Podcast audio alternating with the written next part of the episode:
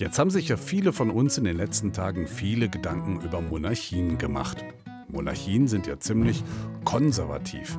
Wer kümmert sich bei uns in Deutschland eigentlich um das Konservative? Antwort: Die Linke. Die Fraktionschefin meint heute, nun sind wir eine komplizierte Partei, das sind wir immer schon gewesen. Das auch. Aber wie keine andere Partei hat die Linke Traditionen bewahrt. Im Wesentlichen geht es um Hass. Speziell in der Bundestagsfraktion wird der seit Jahrzehnten gepflegt und bewahrt, um mit mit Tricksereien, mit üblem Nachtreten und Denunziation eine in jeder Hinsicht verkorkste Ehe zu führen. Eine Klopperei folgt auf die nächste. Und danach kommt immer eine, die sagt, wenn wir weitermachen wie bisher, dann werden wir irgendwann überhaupt nicht weitermachen. Das war schon bei der Vorgängerpartei PDS vor 20 Jahren so. Und die Sarah Wagenknecht ist dabei so eine Art Gerd Schröder. Ja, das kann man so und so sehen.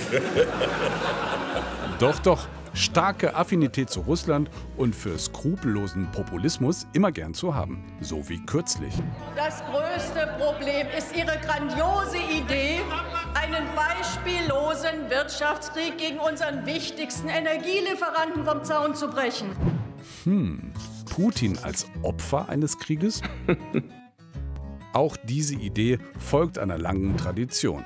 Schon 2014, als Putins Truppen die Krim besetzten, meinte die linke Abgeordnete Sevim Dadelin, dass die EU und die NATO die Hauptschuld an der Eskalation hier tragen in diesem Konflikt. Heute im Bundestag ging der Zoff bei der Linken in die nächste Runde. Nachmittags stand sogar die Spaltung der Fraktion im Raum. Aber nur bis kurz nach fünf, als die Entwarnung kommt vom Geschäftsführer. Weil wir führen sowas ja, ich glaube, so äh, quartalsweise einmal auf äh, und äh, dann äh, geht's wieder.